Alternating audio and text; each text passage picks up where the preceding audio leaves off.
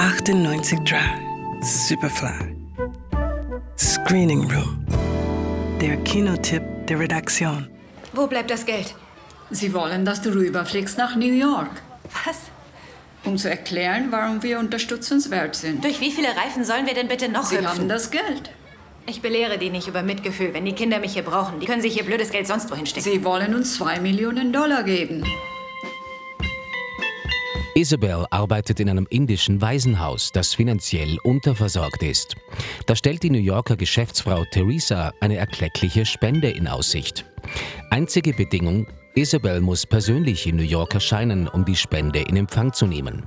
Dort angekommen muss sie bald feststellen, dass die Spende nur ein Vorwand war, um sie nach New York zu locken. Die Spenderin Theresa ist eine Frau, die alles unter Kontrolle hat. Mit ihrer Firma hat sie es zu enormem Wohlstand gebracht. Gleichzeitig ist sie aber auch ein ausgesprochener Familienmensch. Das Interesse an Isabels Waisenhaus scheint sich allerdings in Grenzen zu halten, wie sie bei ihrem ersten Treffen feststellen muss. Hunderttausende sterben an leichten Erkrankungen und Infektionen, die absolut vermeidbar wären. Und das für sehr wenig Geld, wenn jemand den Willen hätte.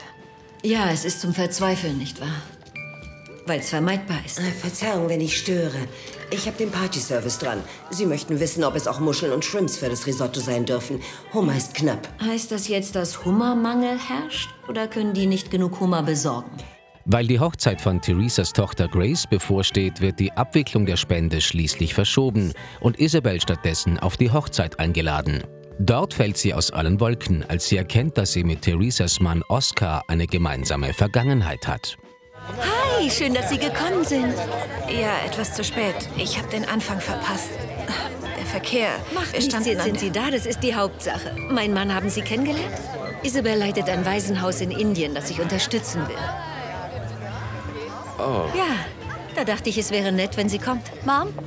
Mom, sag mal, soll ich mich vor dem Essen umziehen? Nein, die Leute sehen gern die Braut in ihrem schönen Kleid und du siehst so hübsch aus. Und bald wird dir klar, dass diese Vergangenheit bis in die Gegenwart reicht. Vorbehalte gegenüber Filmen, die ein Remake für das amerikanische Kino über sich ergehen lassen müssen, sind so natürlich wie die Jahreszeiten. Schlag nach bei Stieg Larssons Millennium-Trilogie oder dem französischen Komödienhit Ziemlich beste Freunde. So gesehen trägt After the Wedding etwas zum Klimawandel bei, obwohl das Original ja einiges vorgelegt hat.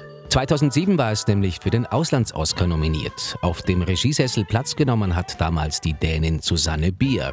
Der Regisseur der Neuverfilmung heißt Bart Freundlich, der für seine Version die Geschlechterrollen kurzerhand vertauscht hat.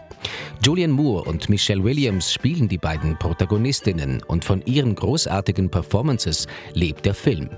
Die subtilen Rollengestaltungen der beiden Ausnahmeschauspielerinnen tragen eine Geschichte auf sicheren Händen, die unter anderen Umständen auch zum Rührstück verkommen hätte können. So aber darf man das US-Remake guten Gewissens als gelungen bezeichnen. After the Wedding. Ab Freitag im Kino. Johannes Romberg, Radio Superfly. Radio Superfly. Im Kino. Screening Room wurde präsentiert von Film.at.